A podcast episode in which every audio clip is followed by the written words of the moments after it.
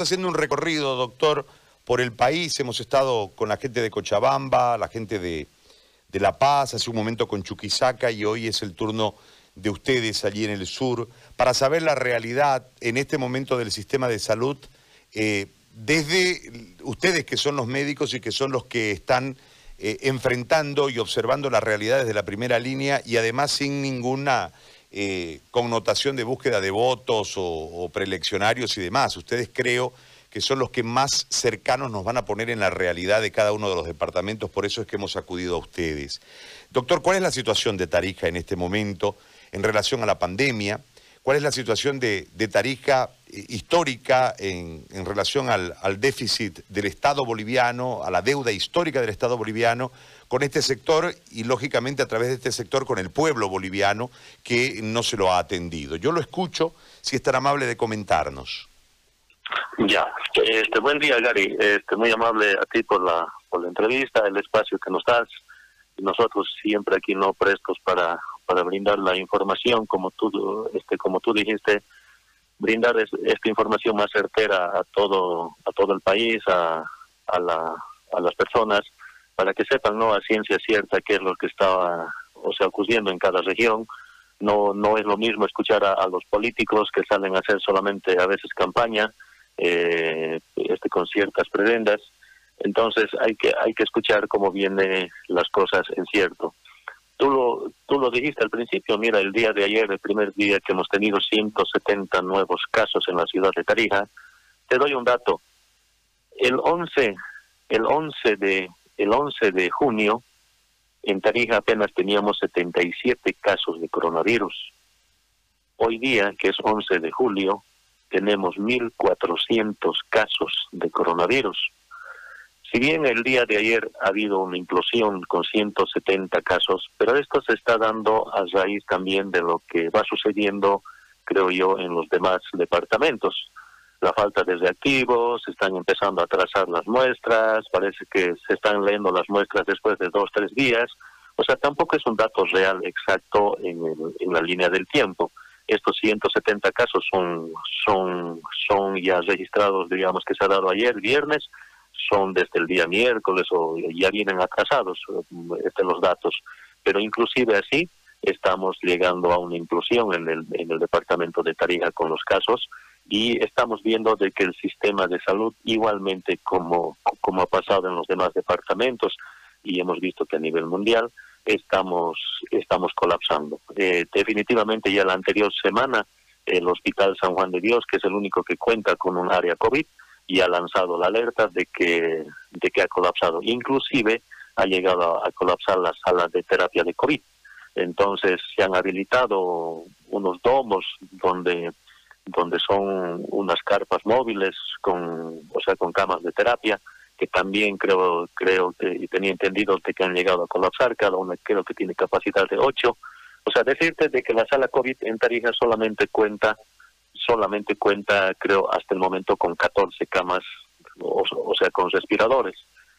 Hace hace tiempo atrás, desde que inició esta pandemia, el gobernador de Tarija había prometido la instalación de una sala COVID en el departamento de Tarija con 33 camas con respiradores.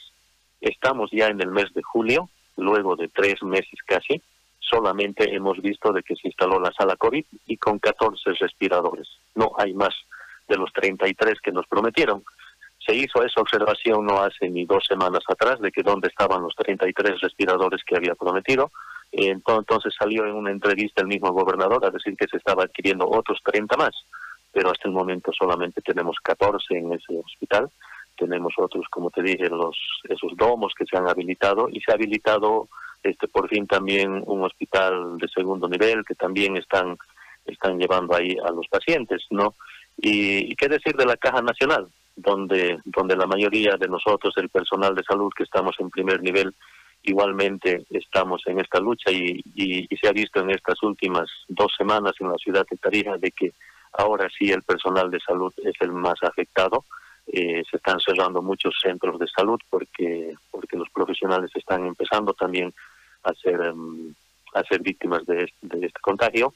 Este, tenemos la Caja Nacional de Salud donde, solamente eh, hasta hasta una primera fase tenían cuatro respiradores, imagínate, para, para atender a toda la población asegurada y creo que se han hecho adquisición de otros cuatro más. En total creo que apenas tienen ocho respiradores en la Caja Nacional, tienen una capacidad supuestamente de 20 camas de, de una terapia intermedia, que, que si te das cuenta para la cantidad de población asegurada que tiene la Caja Nacional de Tarija, el sistema también ha llegado a colapsar.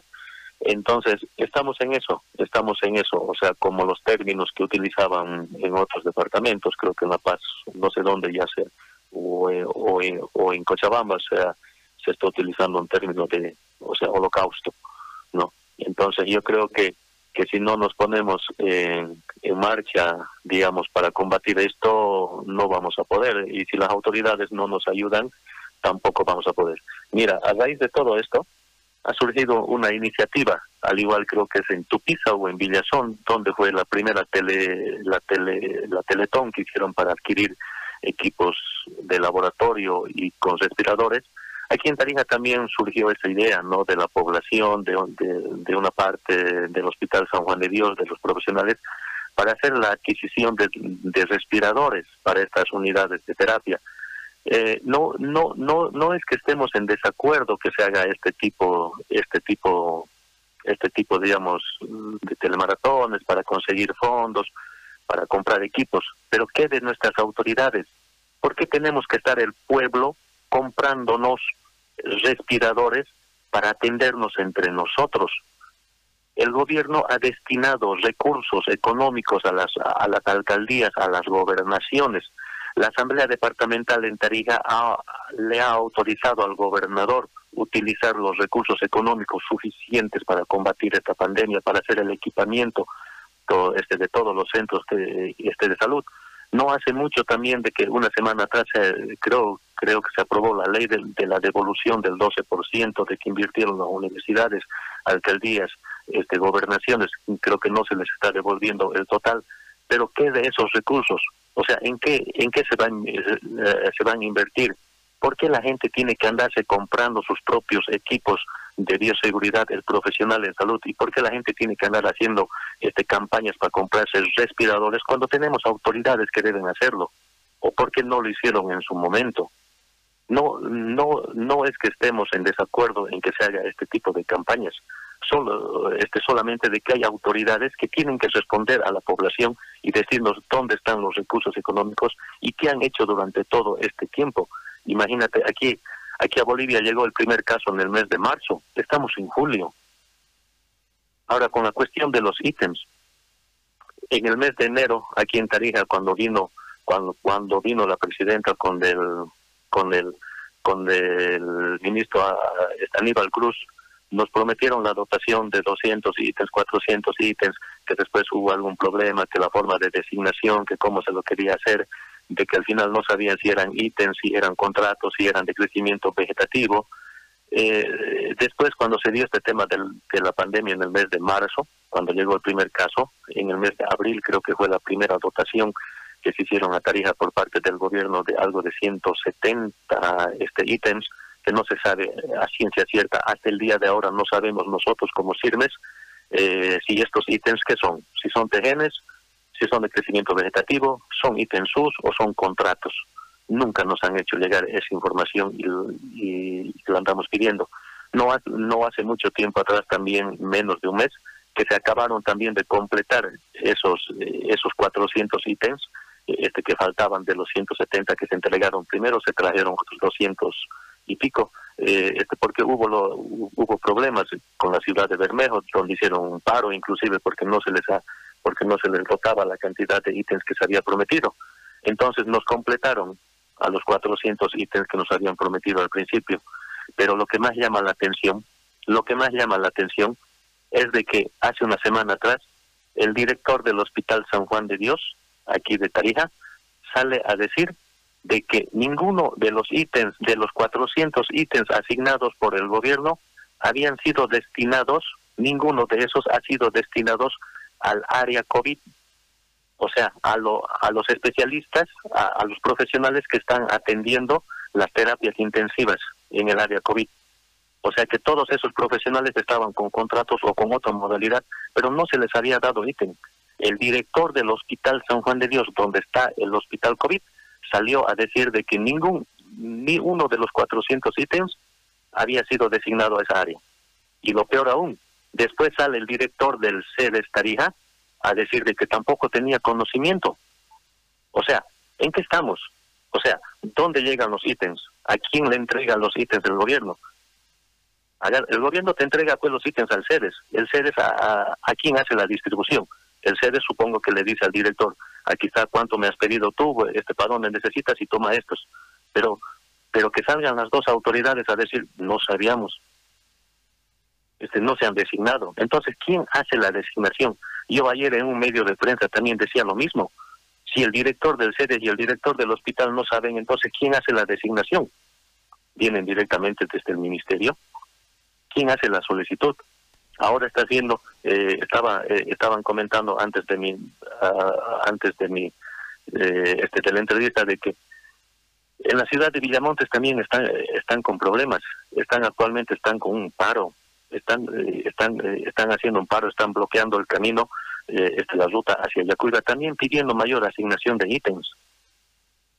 O sea, en la ciudad de Yacuiba, el hospital Fray Quebracho, el hospital que se ha habilitado para la atención este para la atención de estos pacientes COVID en terapia intermedia está está a punto de cerrar, está colapsando. Hay más de hasta la anterior hasta la anterior semana teníamos casi 40 profesionales en la ciudad de Yacuiba que habían sido infectados. O sea, no hay no hay la reposición de ese personal y ese personal va a estar inhabilitado casi unos 20, 30 días hasta hasta que salgan negativos y no se hace la no se hace la contratación para el demás personal. Hay mucho personal que está renunciando inclusive porque es mucho la carga, es mucha la carga que les dan. O sea, digamos, es mucho el trabajo que se hace en esas unidades. Es mucha, digamos, eh, y no se contrata más personal. Entonces no no se sabe qué se está haciendo con todos los recursos que hay.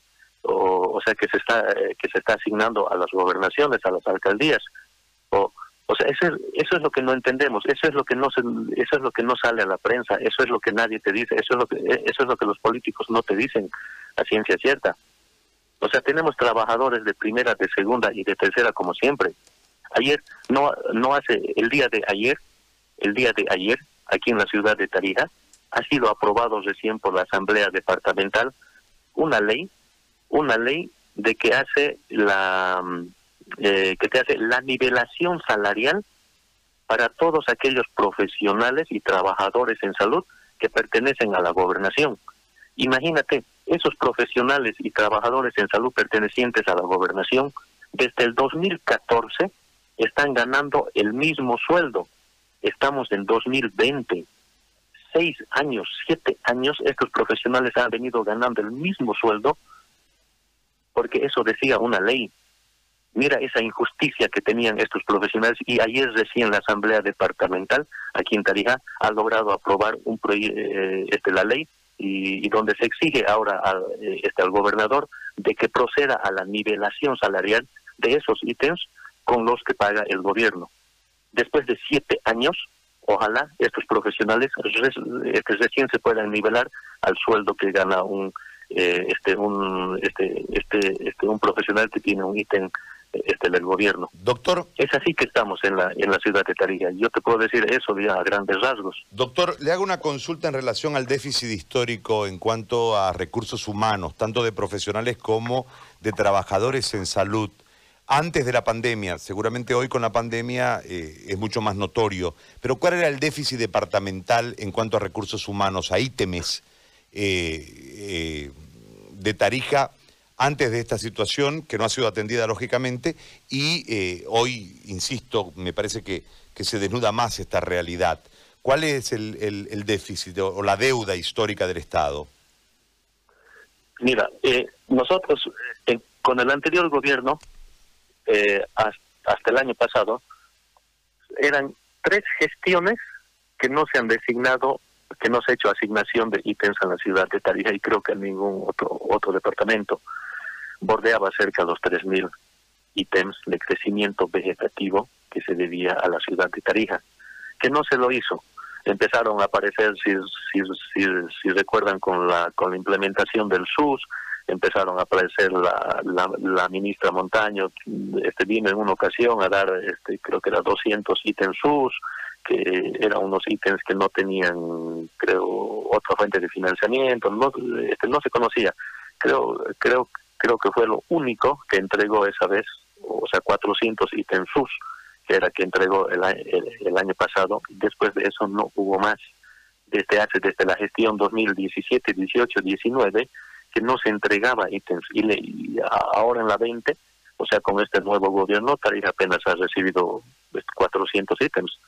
O sea que tampoco no estamos, digamos, recuperando, eh, ni siquiera nos estamos a, está, acercando al déficit que teníamos de más de 3.000 ítems, que o sea que viene desde la gestión 2017.